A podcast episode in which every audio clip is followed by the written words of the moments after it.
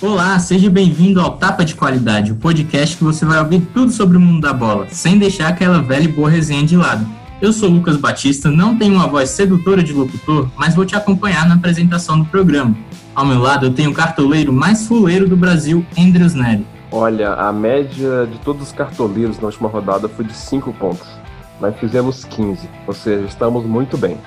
Temos também o líder do fã-clube do Léo Pereira, Guilherme Simer, o Boleirão. Aí, só queria dizer que os rodízios do Brasileirão estão pior do que churrascaria de beira de estrada. E não podemos esquecer do velocista do grupo, João Lucas. Tudo voltando ao normal. Flamengo perdendo e o Brasil dando certo. Então roda a vinheta que hoje o programa promete. Tapa de qualidade! Tapa de qualidade. É, rapaziada, o Tapa de Qualidade está de volta depois de uma semaninha de folga. E hoje vamos repercutir um pouco desse time do Flamengo, né? Que acabou oscilando quando o time do Flamengo estava bem. A gente não gravou o nosso programa, então não pôde analisar ali os momentos de glória do Domenech. E agora voltamos com uma direto com a derrota do Flamengo. Será que o problema é justamente o tapa de qualidade? O time do Flamengo não conseguiu fazer um bom desempenho lá, lá no Ceará, né? E acabou perdendo por 2 a 0 E choveu críticas para a dupla de zaga, né, não, Andres? Não, sim, realmente a gente ficou sem analisar um período de glória do Domenech onde era interessante porque o time apresentava variações táticas e variações no modo de jogar. Em alguns jogos ele começava marcando pressão, outros jogos não. Outros jogos ele apresentava um jeito de jogar mais reativo, outros jogos é, mais de toque de bola. Então estava tendo variações é, interessantes. Essa derrota para o Ceará, querendo plagiar aqui nosso querido Abel Braga, é uma derrota que não é normal, porque não, é, perder não é normal, mas é uma derrota compreensível, porque o, é um time ainda em construção. Já dá para ver que o Domenech vai precisar de mais tempo do que o Jorge Jesus precisou para acertar o Flamengo. Mas há uma tendência de melhora. E sobre essas oscilações, eu também acho que é normal. O Inter está oscilando bastante também, apesar de ser o líder. A própria Atlético Mineiro também está oscilando bastante todo mundo que está aí no G6 oscila bastante. Acho que o Domenech ele precisa se tocar que alguns jogadores eles não estão no nível que podem jogar. O Vitinho é um deles, o Léo Pereira é um deles e o Gustavo Henrique é um deles. Eu chamo a atenção para o Gustavo Henrique por conta deles da, da, velocidade do Gustavo Henrique. Como o Flamengo hum, joga com linha alta, de opinião? Como o Flamengo joga com linha alta, o Gustavo Henrique ele não consegue acompanhar esse, esse retorno de marcar quando, quando essa linha está muito alta, porque ele é lento. Ele sendo lento, sendo um zagueiro mais posicional, ele não consegue acompanhar, por exemplo, o Rodrigo Caio, que é sim um zagueiro é, mais veloz e que consegue acompanhar as linhas. Então acho que ele precisa fazer principalmente no Gustavo Henrique. O Vitinho eu até entendo, porque o Vitinho ele, ele, ele teve bons desempenhos quando ele entrava no segundo tempo, no, no início do Domenech. Agora, realmente, é, infelizmente, a sensação que eu tenho do Vitinho é que ele é, um, ele é um jogador de segundo tempo porque ele só rende quando ele entra no segundo tempo. Ó, vou, vou, trazer informações aqui de bastidores. Quem escuta o podcast acha que o Andrews, se não, não é muito fã do Gustavo Henrique, mas ele é um fã de carteirinha há muito tempo, só queria dizer isso aí. Agora, falar sobre o jogo, essa, essa questão da oscilação, eu acho que, que é normal em começo de campeonato, ainda mais com todos esses fatores que estão acontecendo. Então, assim, essas oscilações, essas dificuldades dos times em encontrarem um padrão, é, aumentaram e, e, ficou mais nítido. É, sobre o Flamengo do Domenech, eu acho que tem, tem, tá tendo, teve toda essa própria questão do rodízio, que ah, ele poupa, você não precisa poupar e tal, fica. Mas eu acho que o jogo de ontem não foi tão poupar. É, teve a questão do Rodrigo Caio, que ficou mais nítido, mas Felipe Luiz e Arrascaeta, que são duas peças importantíssimas no time, ficaram de fora por desgaste. É, o Flamengo vai ficar agora uma semana fora, vai, ficar, vai voltar a jogar só dia 27 pelo Campeonato Brasileiro, vai jogar dois jogos da Libertadores em sequência. Então, a, a questão era que os, os, jogadores estavam com risco de lesão. Então, o poupar eu acho que não entra em questão nesse jogo. É, ontem ficou muito, muito, muito nítido uma, uma, questão do time do Flamengo, é, é, que se ficar de fora Felipe Luiz e Arrascaeta, é, o time do Flamengo passa a depender muito da construção do Everton Ribeiro sozinho. E o Everton Ribeiro junto centralizado ele não consegue render tanto, porque ele fica mais preso e fica mais encaixotado é, entre, entre é, a linha de defesa do, do, time adversário. E outra contra o Ceará ficou muito nítido isso, porque como ele caindo para o centro e o Flamengo jogando com, as, jogando com alas, é, coisas que não deram certo com não deram certo com o Domi, ontem mostrou, mostrou um pouquinho que a estratégia foi acertada, mas os jogadores, como o Andrews falou, não estão no nível ideal. É, o Vitinho ontem teve uma avenida em várias partes do, do jogo. Ele, ele tinha, tinha as costas do, do Samuel e, e o, o Michel na direita com o Bruno Pacheco. Então a estratégia foi acertada, mas o individual não, não se equiparou. Então, assim, é, eu entendo a derrota por causa da, da, da oscilação. Mas eu acho que o trabalho do Dom está começando a encaixar. O time completinho tem mostrado que, que ainda pode engrenar nesse Campeonato Brasileiro. É, João Lucas, como você vê essa questão assim, né? A gente estava dizendo nas últimas semanas ali que o time do Flamengo estava engrenando, né? Tava começando a encaixar e estava ficando difícil. A gente viu desde o jogo ali contra o Santos, que conseguiu vencer fora de casa, que o time do Flamengo estava voltando aos tempos de glória, aquela sina do Flamengo de vencer e vencer os jogos do, do Brasileirão.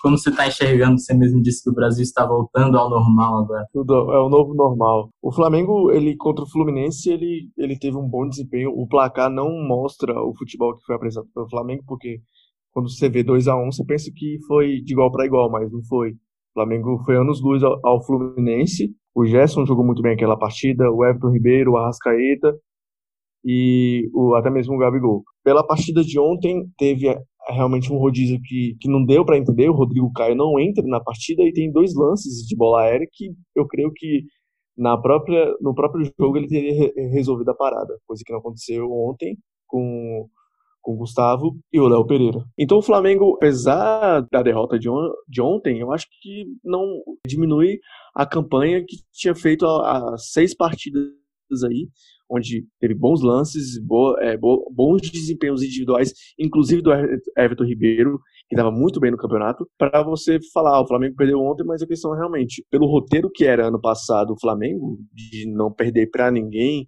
de sempre encontrar a bola no final do jogo, a situação esse ano não é a mesma. E querer que a situação seja a mesma, realmente, para mim, é impossível.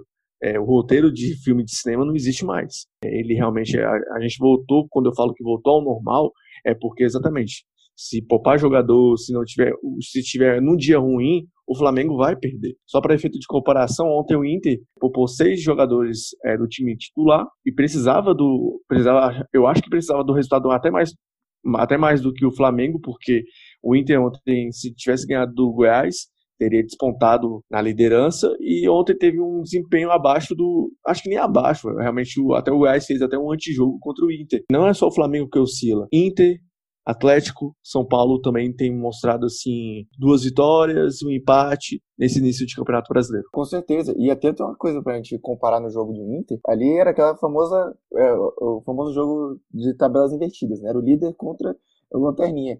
E o Goiás teve um jogador expulso aos três minutos do primeiro tempo. Então o Inter passou a, a maior parte do jogo com um a mais ainda. Então, assim, eu acho que essa, essa questão da oscilação, como, como eu citei anteriormente, é, ainda vai acontecer bastante, principalmente nesse início de campeonato. Eu acho o trabalho do Inter muito bom e, e tem, tem, tem toda essa questão do rodízio ainda, que até é uma coisa que eu queria comentar, assim, que não tem se falado tanto, como tem falado do Flamengo do rodízio. É, o Inter poupa quando tem que poupar, isso é normal, todos os times vão fazer isso, como o Lucas falou. É, a gente está nesse calendário apertado, a gente está com tudo normal, então não tem como não poupar. É, e eu acho que vai, vai, esse campeonato vai ser um pouco diferente dos últimos anos, que sempre teve um, um time que despontou, que, que largou na frente e acabou ganhando por ah, 10, 12 pontos. Eu acho que ano não vai acontecer justamente por causa disso, porque vão acontecer jogos onde o time vai precisar poupar, onde ele vai perder, vai perder seus principais jogadores ali pro, para o jogo seguinte e vai acabar dando oportunidade para outros times que estão é, que são têm a qualidade técnica um pouco inferior se equipararem. Então acho que resultados como esse nesse campeonato vão ser mais normais de times inferiores é, jogarem pau pau com com times que estão lá na frente e, e, times inferiores conseguirem ganhar de times que no papel, tecnicamente e taticamente, são melhores. Para finalizar o assunto, Andrews, eu queria que você refletisse um pouco sobre esse time do Atlético Mineiro, né? Que no início ele, a gente mesmo no, nos primeiros episódios botou quem para o Atlético Mineiro, mas já estão parando o Atlético Mineiro, né? O Santos venceu o time do Atlético lá no, na Vila Belmiro. E no, nesse fim de semana o Atlético ganhou por 2 a 1 sofreu para ganhar do, do Lanterninha Bragantino então, como você enxerga assim esse time do Bragantino? Não, esse time do Atlético Mineiro chegando, assim, será que dá mesmo? Essas oscilações também valem para o Atlético? Podia falar do Bragantino também, que no nosso primeiro episódio eu falei que ia ser a promessa do Brasileirão, tô, quebrando a cara aqui. Sobre o Atlético Mineiro, você me falou aí que não vai ter nenhum time despontando e etc. Eu acho que eu também eu concordo com essa análise. Eu só acho que o Atlético Mineiro ele é beneficiado pelo fracasso. Por quê? Porque o Atlético Mineiro ele vai ter semanas cheias e vai ter mais tempo para treinar. Porque no começo, com o Dudamel, ele foi eliminado de tudo. Só restou o brasileiro para o Atlético. Então, enquanto o Flamengo, o São Paulo, o Palmeiras, todo mundo vai estar jogando Libertadores, é, Copa do Brasil com calendário cheio, o calendário super cheio, que vai ser esse ano, jogos em menos de 66 horas, o Atlético não. O Atlético vai ter tempo suficiente para descansar os jogadores, é, preservar, é, melhorar a condição física, treinar e ir para os jogos. Agora o time está oscilando, não tem jeito, né? No começo, no Santos mesmo, ao lado da Mel, o São Paulo também foi eliminado de algumas competições. Demorou para pegar no gancho. Mas quando pegou, realmente ficou um futebol interessante. Mas hoje ainda não, até porque o trabalho ainda é muito curto. Você vê que já tem a ideia, o time preserva mais a bola, é bem intenso, ataca bastante, mas precisa de treino ali. E treino é o que não vai faltar por conta de, do time ter só o brasileiro. Então acho que a gente pode esperar algo a mais do, do Atlético Mineiro justamente por isso. E, e, assim, ano passado a gente acabou falando. Foi, foi muito. Eu já vou uns caras me zoar que eu vou estar o Jorge Jesus de novo. Mas que esse debate dele voltou, voltou tudo à tona agora de falar que poupar é diferente de você tirar quem não consegue jogar. Fala aí, Todo dia é isso, meu irmão. Todo dia é isso. Ah, acontece. E aí, é, a diferença do ano passado para esse é justamente que a gente está vivendo um, um, período atípico. Então, é, o Santos ano passado tinha só o Brasileirão, demorou a engrenar, mas ao, ao mesmo tempo mostrou que não, não, tinha, não, tinha, não teve forças para conseguir bater o Flamengo ali na frente. Só que esse ano a gente tá, tem, tem essa questão do, do anormal, né? Então, assim, é, eu concordo com o Enders, acho que mais para frente o Galo pode ter um trunfo aí, que, que são essas semanas, essas semanas livres. É, e quem não poupa, não oscila e tá sempre mal é o time do Corinthians, né? Que esse ano tá realmente uma coisa triste de se ver. O João Lucas Nunes já confessou que cochilou vendo mais de dois jogos do Corinthians, então queria que ele falasse um pouco desse time do Corinthians que vem chegando muito mal, né? Eu lembro aqui do, do jogo do fim de semana, perdeu para o Fluminense, jogando mal, já trocando de técnico, demitiu o Thiago Nunes. E a gente falou no, no nosso primeiro episódio que o Santos estava com cara de Cruzeiro, mas agora eu já estou bem mais descrente. Acho que é o, o Corinthians que está com a, aquela pitadinha de Cruzeiro do ano passado. Eu acho que a demissão é, do Thiago Nunes não, não quer dizer que o time vai melhorar automaticamente, que nem eu falei. Não é o Thiago Nunes que contrata Sid Clay, não é o Thiago Nunes que bota a mão na bola para evitar um pênalti que nem existiria ou para evitar um gol que nem existiria, na verdade. São escolhas assim que não dá para entender. O André Sanches tá fazendo tudo é, que não fez, tá fazendo tudo errado o que fez de certo no passado, né? Teve uma gestão que recuperou o Corinthians de 2008 a 2012, levou o Corinthians ao Mundial Interclubes e esse ano não é o igual, sabe? O Corinthians é, chegou no começo do ano já sendo eliminado na pré-Libertadores, é o Campeonato Paulista quase que nos classifica, precisou de uma combinação de resultados e aí chega no Brasileiro, cara, sofre, sofre, sofre, sofre para jogar e sofre para jogar, eu falo assim, ruim, porque toda partida do Corinthians é aquele toque de bola é, atrasado, é aquele time que ele segura o jogo para tentar que o adversário não consiga jogar e, e ele tenta anular até o adversário ao, ao tempo que ele, ele tenta achar uma bola parada de, de, um, de um time que não sabe cobrar, não sabe, não sabe cobrar a bola parada. E aí fica aquela situação pro Corinthians assim. A gente falou do Santos, cara, mas para mim o Santos é, tem peças individuais que resolvem a parada, que é o Marinho, é, o Sanches.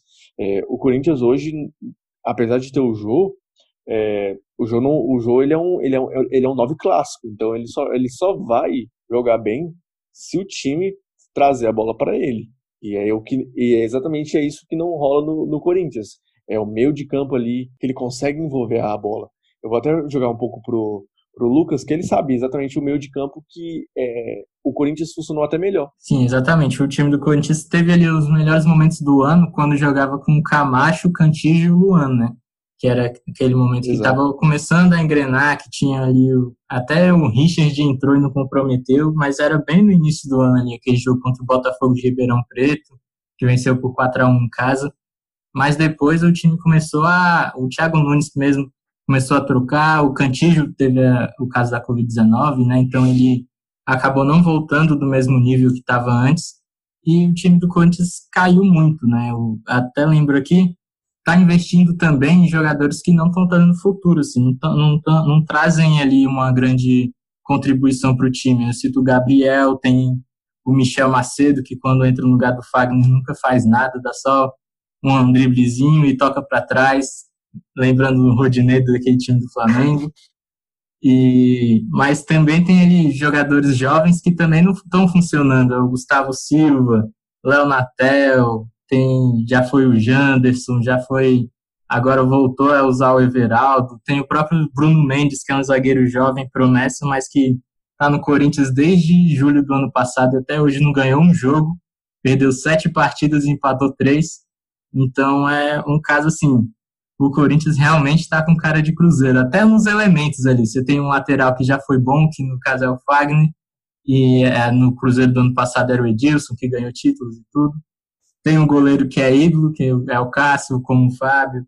Um volante que não faz muita coisa, o Henrique com o Gabriel. Então, é uma coisa assim de, de louco. Um lateral esquerdo meio doido, que é o Sid Clay com o Egídio.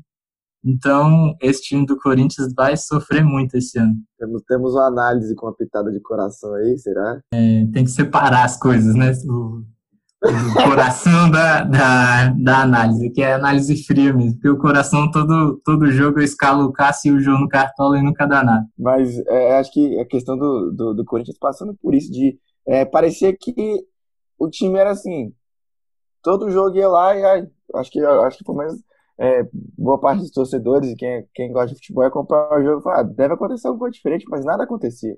Era toda vez a mesma coisa e nada ia, nada, nada acontecia.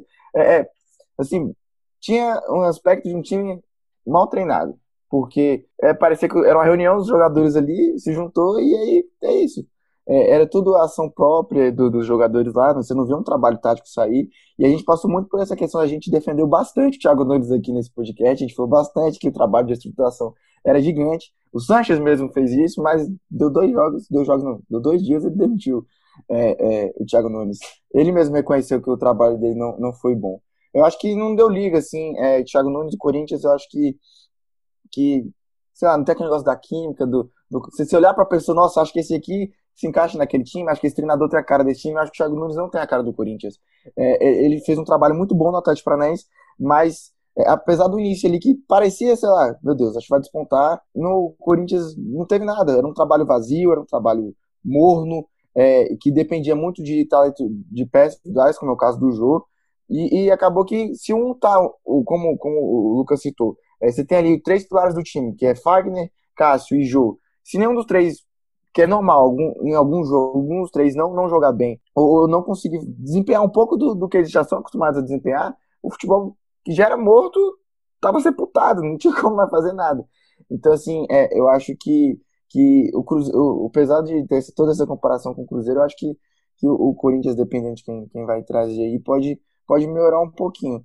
Mas a situação não tá nada boa, não. É, então, se a gente for pegar, vamos pegar aqui desde a volta do Fábio Carilli até a demissão do Thiago Nunes.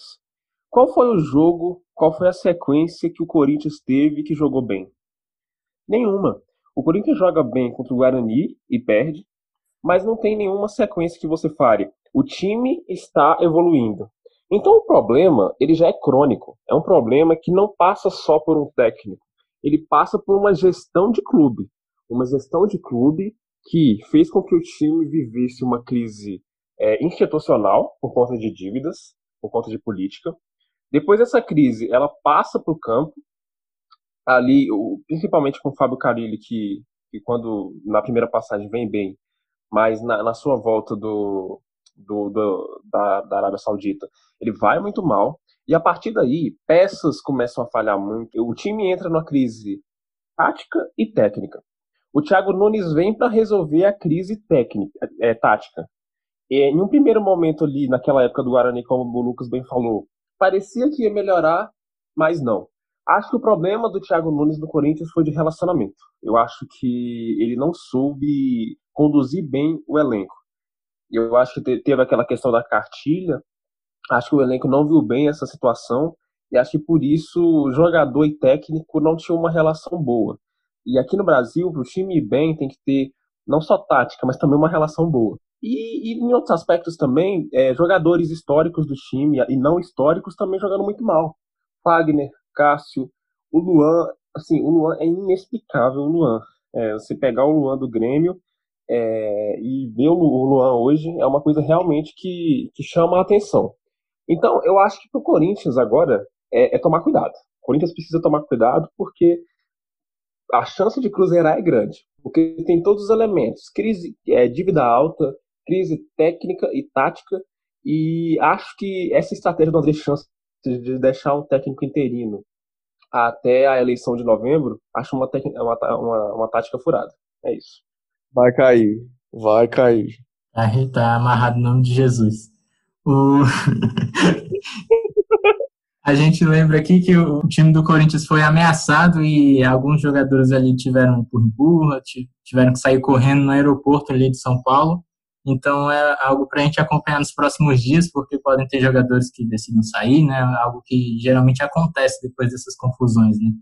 Foram muito cobrados os jogadores como o Cássio, o Gil, é, até o Ederson que entrou lá primeiro, então acabou levando ali a, a primeira, o primeiro apavoro. apavoro. Então a gente tem que acompanhar e ver se alguns jogadores vão seguir, né? Porque em 2014 mesmo, depois que teve aquela confusão, o time, o time se desmontou então, vamos ver aí o desdobramento dos próximos dias. Né? Então, vamos encerrar aqui o nosso primeiro bloco. No nosso segundo bloco, nós vamos falar da Libertadores, que volta nesse, nessa semana, e trouxemos ali uma participação especial de um correspondente argentino lá, que está acompanhando essa situação dos times que estão voltando agora, né, os times argentinos, e já vão estrear na Libertadores aí de volta. Então, a gente vai trazer um raio-x aí desses times, como eles chegam para essa Libertadores. Então, já já voltamos e não nos abandone.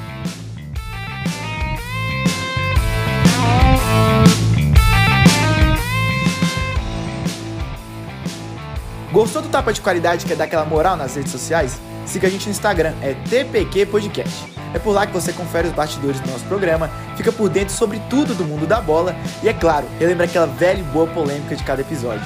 É por lá também que você confere os resultados da nossa Liga de Palpites e aprende um pouco mais e recebe aquela boa dica sobre o Cartola. É rápido, é fácil e prático. Siga TPQ Podcast. Não é porque eu tô. Não é porque eu tô. É porque eu tô. Ah, como é que ele tá? Ele tá de bom dia pra cima ainda. Eu não consigo sentar. Eu não consigo sentar. Voltamos para o nosso segundo bloco e nós vamos falar aqui da Libertadores, que retorna nessa semana, né? Teremos vários jogos de times brasileiros. Na terça, teremos Atlético Paranaense Jorge Wilstermann. Também teremos Santos e Olímpia. É, nesta quarta, teremos Internacional e América de Cali. Bolívar e Palmeiras, que será transmitido na, no SBT, né? Essa é a novidade. Também teremos Universidade Católica e Grêmio, São Paulo e River na quinta-feira, Flamengo e Independente Del Valle se reencontrando pela terceira vez no ano também na quinta. Então, Guilherme, como se enxerga assim essa volta da Libertadores? É uma volta controversa, a gente vai trazer daqui a pouco a declaração do nosso correspondente em Buenos Aires. Mas como você vê, assim, né? É a chance dos times brasileiros aproveitarem, né? Já que estão em ritmo de competição? Pois é, é eu acho que essa Libertadores tá voltando meio aos trancos e barrancos e tenho medo do que vai ser para frente. A gente já tá vendo aí como é que, como é que tá sendo com os times argentinos que, que é, ainda não jogaram e estão sofrendo com, com a questão do coronavírus no elenco. É, eu acho que mais para frente isso pode trazer um problema gigante, gigante, até mesmo porque os times argentinos têm muita, muita influência na Comembol. É, mas eu acho assim que, que a gente vale destacar, do, começando aí pelo jogo de terça-feira, o Santos, né, enfrentando o Olímpia. É, o Santos que com o Cuca tem começado a, a jogar bem, inclusive no, no, no, Campeonato Brasileiro, tem, tem demonstrado um futebol bem interessante. A gente citou já, já em tom de críticas ao Cuca e o Cuca Ball, mas o Santos tem jogado muito bem e, e, pode até se aproveitar disso de que está embalado. E como o Lucas disse, é, o time brasileiro já, já vem jogando, já já está há algum tempo já já com ritmo de jogo e tal. Então eu acho assim que isso vai ser muito importante. Mas antes disso, de, de trazer para a questão do, do futebol, eu queria só destacar a questão do, do direito de transmissão. É, a gente vai ver agora Libertadores no SBT, agora os pacotes da TV fechada vão para a Band. Então é, vai ser um pouco estranho. E eu queria só fazer um comentáriozinho aí que Alexandre Pato, no, cotado para ser comentarista, não, não, não, achei muito legal, não. Jesus amado, Alexandre Pato de comentarista vai ser mais morto que o Andrew sete da manhã. Não? Não, isso aí é, é aquele negócio, né? O sogrão pede uma ajuda e você vai lá e faz, né? Pra, pra fazer aquela média. Mas, voltando, né? Voltando agora pro, pro assunto sério aqui, pro, pro futebol, eu acho que, que começando por terça-feira, o Santos tem, tem despontei como, como favorito para o jogo. É, o Santos vem embalado, né? Como o Guilherme falou, da, ali vem jogando bem, mas é a chance de a gente testar ele contra um time que não é brasileiro, né? Vai enfrentar o, o Olímpia do Paraguai. E, Andrews, como você vê, assim, essa chegada desse time do Santos, Marinho embalado, jogando muito, carregando o time nas costas, e o Cuca trazendo um bom futebol, né? Coisa que a gente não esperava. Não, com certeza. É, quando a gente critica, a gente critica, mas quando é necessário fazer o elogio, é necessário, por mais redundante que tenha parecido essa frase. O Cuca, eu já tinha perdido a esperança com o Cuca, porque sempre foi um, um futebol paupérrimo, pobre de jogo, pobre taticamente, um futebol muito sustentado em poucos jogadores. E por mais que o Marinho tenha grande participação nesse Santos, o Santos está jogando bem. O Santos, por exemplo, contra o jogo contra o Flamengo, é, nos primeiros 20 minutos ele foi para cima. Ele o, marcando pressão, é, atacando o tempo todo. E no decorrer do jogo também, dos outros jogos, um time que tem sido muito intenso e agressivo no ataque. E sem lançamento de, cruza, de, de lateral na área, sem o Pará ficar lançando a bola na área. Então faz aí esse, esse elogio ao Cuca. Sobre os jogos da Libertadores, eu vou dar umas pinceladas rápidas aqui. Eu acho que a gente tem que ficar atento para os times argentinos. Por quê?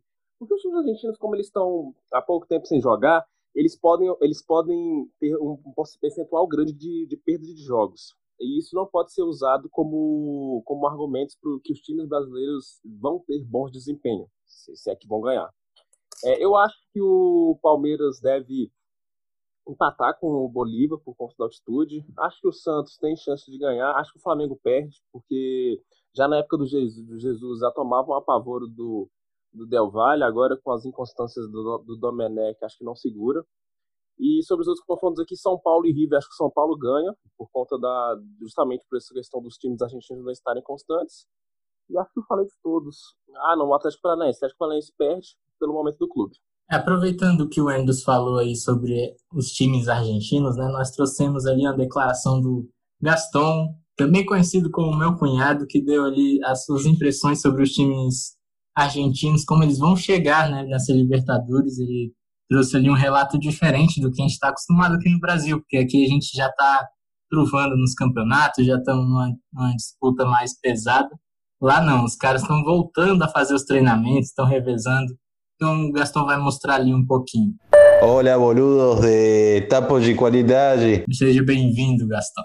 Eu sou Gastão Rogataliato, argentino e jogador de futebol é, torcedor claramente do melhor time do mundo, né? Império Latino-Americano Boca Juniors. E aqui vou ajudar você para ter uma visão do que está acontecendo no futebol argentino, ou não futebol argentino. Aqui o futebol está parado. Aqui só cinco times que estão treinando normalmente, entre aspas, porque não estão treinando eh, normalmente, para você imaginar, o, time, o futebol argentino está sem competição, sem competição nenhuma, sem treinamento adequado há seis meses. Só há, cinco, há um mês, 30 dias, que começaram a treinar os times, assim, cinco times, né, que tem, vai ter competição internacional, o Boca, o River e tal. Começaram a treinar, só que deu mal. Nesses 30 dias teve casos de coronavírus para, para ter uma dimensão. A metade do, dos jogadores que vão viajar para o Paraguai, do Boca Juniors, já tiveram nesses 30 dias coronavírus, ou tem agora coronavírus. O River, que viaja agora para São Paulo, dois jogadores é, tão, têm coronavírus. Um deles é o Casco, lateral estrela, é, lateral esquerdo de River Plate. Entrando na declaração do nosso amigo argentino aí, eu creio que para o jogo São Paulo e River, eu, eu realmente não acredito tanto nessas facilidades. O River, antes da parada, tinha o melhor, o melhor, o melhor futebol é, sul-americano demonstrado é, pela, na, na, Libertadores, né? tem a melhor goleada em números é, também na Libertadores, contra um time que o São Paulo perdeu. O São Paulo, apesar da camisa, que é a camisa mais pesada que tem na Libertadores para brasileiros, tem sofrido um, um, de uns anos para cá nesse campeonato que já trouxe tantas alegrias para o torcedor São Paulino.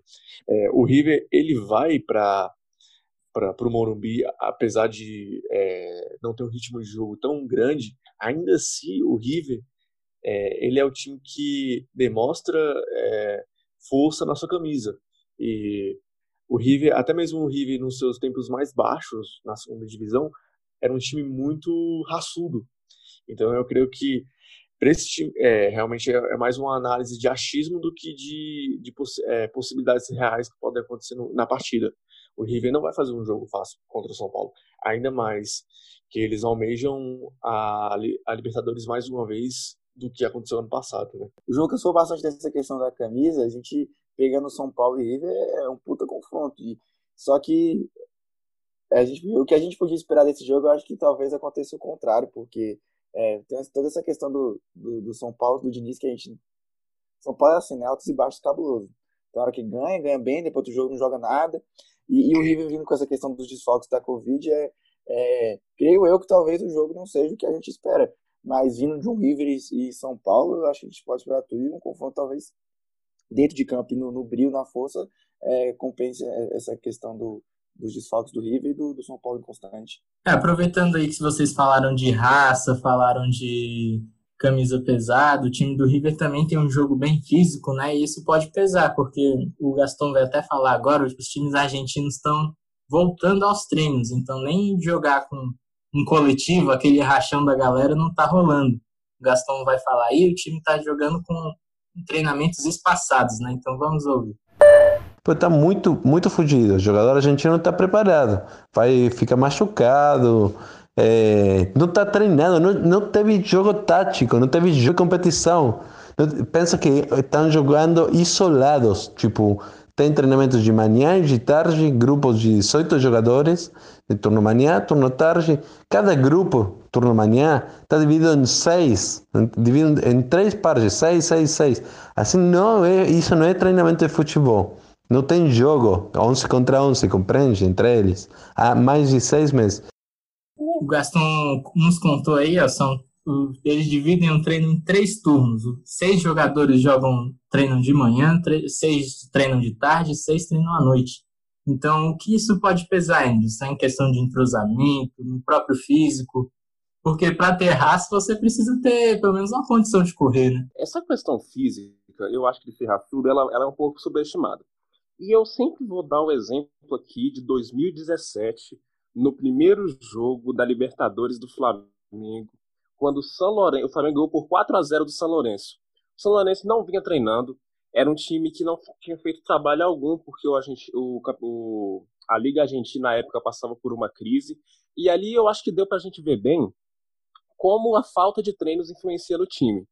Então, na, nesse, nesse primeiro, na primeira, no primeiro jogo no Rio de Janeiro, o Flamengo fez 4 a 0 e no segundo jogo, aí sim, o São Lourenço, treinado, é, já com mais ritmo de jogo, é, eliminou o Flamengo da Libertadores. Eu acho que nesse primeiro momento os times argentinos vão ser muito prejudicados por essa falta de treino e eu acredito que vai acontecer a mesma coisa. Falta de ritmo de jogo, jogadores tentando correr, mas não conseguindo, e a tendência é que os, os jogos sejam mais fáceis nesse primeiro momento contra os argentinos. Não, concordo plenamente com ele, essa, essa questão da, do ritmo de jogo acho que pesa bastante. E como o Lucas falou do o, River é um time muito físico é um time que como a gente viu na Libertadores passada que tem na, na sua principal questão a, a, a, a, força física o embate ali. A gente até quando a gente vai falar da, da questão de, de, de, de pressão pós-perda do River que é muito forte e aquela questão de de, de é, batalhar realmente na, no, no, centro do campo para reconquistar a bola, é, que isso não, não tem como sem, sem o time ter físico, então, eu acho que realmente os times vão ser bastante prejudicados. É, agora, levando para o outro lado, assim, até aproveitando como, como gancho, no outro jogo da quinta-feira a gente tem, tem Flamengo Independente Del Vale, né? E sobre esse jogo, eu acho que, que é um, vai ser um, um, um, um verdadeiro teste para o Flamengo do Domenech, até porque, como o André citou, é, o Flamengo sofreu com esse time do Independente Del Vale com Jesus. é, o jogo lá, na, da primeiro jogo da Recopa, foi muito difícil para o Flamengo. E esse Flamengo agora é, é, é, que ainda, sei lá, não, não, não ainda, pô, não estourou. Com, contra o Independente Del Vale, que é, um, que é um time muito ajeitado, muito bom ajeitado do, do Miguel Ramírez, que, que é um treinador que aí, ó, o torcedor do Corinthians, certeza, deve estar pedindo já ele. Palmeiras fez a mesma coisa quando o Luxemburgo estavam é, ali, estavam criticando o Luxemburgo. É um técnico jovem e um time muito bom. Então, assim, é, apesar do jogo ter sido trocado, não, não vai jogar mais onde o Flamengo jogou. Acho que o jogo vai ser, vai ser no estádio da LDU, se eu não me engano. É, pode até confirmar isso aí para mim depois. Mas o time do Flamengo pegar esse Independente do Vale nessa situação pode talvez ser uma armadilha muito grande. Vai ficar a semana inteira lá no, no Equador para fazer os dois jogos. E creio eu que o Flamengo talvez sofra com, aquele, com o ataque rápido do Del Valle, defesa ainda desajeitada, que tem sido o maior problema do Flamengo nos últimos jogos. E o ataque. É, é o que, ó, só, só para complementar meu comentário, ano passado, quando o Flamengo tinha falhas individuais, o ataque do Gabri... formado por Gabriel e pelo Bruno Henrique compensava, porque eles não perdiam a chance que o Flamengo estava perdendo. Inclusive, o Bruno Henrique pode ser opção de volta para o jogo da Libertadores, mas a gente vê o Gabriel como jogo no Ceará ainda é, apesar de ter terminado da forma física e tá voltando a fazer os gols que ele faz, ele ainda não parece mais, não parece o Gabriel do ano passado. Então acho que isso pode pesar muito, porque se o Flamengo tem as chances na frente não faz e tem ali é, que, não não é cobertor curto, mas mas está sofrendo na defesa é, e, e, no ataque rápido e, e, um ataque tão bom como como o do Del Valle, é, isso pode ser muito perigoso porque é, em Libertadores, e ainda mais o Flamengo, que tem um histórico aí de, de passar sufoco. Inclusive ano passado que foi campeão, mas passou sufoco ali na última rodada do Penharol. É, podem ser, pode ser pontos ali importantes. Então, eu acho que, que esse jogo é uma armadilha muito grande para o Flamengo, é, do Domenech e para a sequência da Libertadores. A gente falou, falou quase meia hora de Flamengo, a gente falou de São Paulo e River, só que o jogo que importa mesmo é o jogo na rede do Silvio Santos. Essa imitação foi horrível. É, o Palmeiras vai enfrentar o Bolívia ah, nos 3 mil metros e pouquinhos lá é, de altitude. É, tem uma das partidas mais difíceis, porque todos os brasileiros que vão para altitude contra o Bolívia não dão bem. Só que o Bolívia jogou o último jogo na Libertadores. Então já são quase seis meses aí sem partidas. É, o Palmeiras, que está invicto na Libertadores, tem seis pontos e os outros adversários somam três pontos na tabela. É, busca a Libertadores e busca o famoso Mundial, né? Para a torcida palmeirense aí. Apesar das inconstâncias do Vanderlei Luxemburgo, o Palmeiras vai contar aí com a volta do Luiz Adriano, que não jogou contra o esporte, no empate, né? E não conta contra o Felipe, é, não vai contar com o Felipe Melo, né? Que é desfalque contra o jogo do Bolívia. O Palmeiras volta para a Libertadores em busca do bicampeonato e realmente é o jogo da semana pela, por ser a transmissão na TV aberta, né? Depois de muito tempo não teremos ali um, um jogo da Libertadores transmitido na Rede Globo, né? Teremos ali no SBT. E parece um jogo ali complicado, né? O time do Bolívar tá seis meses, como o João Lucas falou, sem jogar. A última partida foi não foi na Libertadores, né? Mas hoje, exatamente hoje, completa seis meses, né? Foi um a um contra o Jorge Wilstermann. Então esse time vai chegar ali bem mais ou menos para eles mesmos jogarem na altitude, então é, eles não vão ter assim um, um, físico como o Palmeiras vai ter. Vai ser o mesmo caso ali dos times argentinos, talvez até pior, né? Porque só vai ter Libertadores para disputar nesses próximos meses e também já não tem grandes perspectivas de classificação, né? Não, com certeza, né? O último jogo do, do Bolívar foi, foi no começo do ano, no começo do ano ainda, né? É, março, abril, se não me engano. Então, assim, é um time que está totalmente sem ritmo. E, assim, eu, eu não me surpreenderia com uma derrota do Palmeiras, porque o que esse time vem jogando de bola é brincadeira. É um futebol pobre, de um técnico ultrapassado, que não tem mais capacidade de treinar, que Calma. entende muito de futebol, mas que, infelizmente, já não.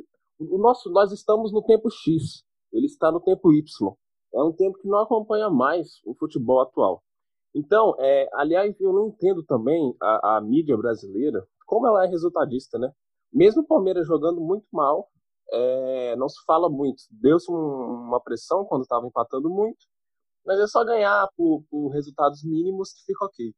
É, então eu acho que eu acho que o Palmeiras ele devia ser franco favorito. Mas o time ele joga tão mal, mesmo já já, já tendo voltado ao futebol aqui no Brasil há algum tempo, que ele tem capacidade de perder por conta do seu treinador. É, fala assim, é coisa de novo. Essa é clássica já dos episódios. Eu termino com as duras palavras. E mais uma vez com as duras palavras do Engels para cima do Luxemburgo, que a gente encerra o nosso sétimo episódio do Tapa de Qualidade. Muito obrigado por nos ouvir. Sigam a gente nas redes sociais, é arroba TPQ Podcast. Você pode também me seguir, lucas.gsb. Temos o arroba temos o arroba João Lucas Santana, não, é arroba SR Supertrain. Temos também o arroba. Então siga a gente lá e até a próxima. Desculpa para os nossos ouvintes que a gente não gravou semana passada. Teve os caras criticando aí, velho. Tem uma gente covarde por não falar do São Paulo do Diniz.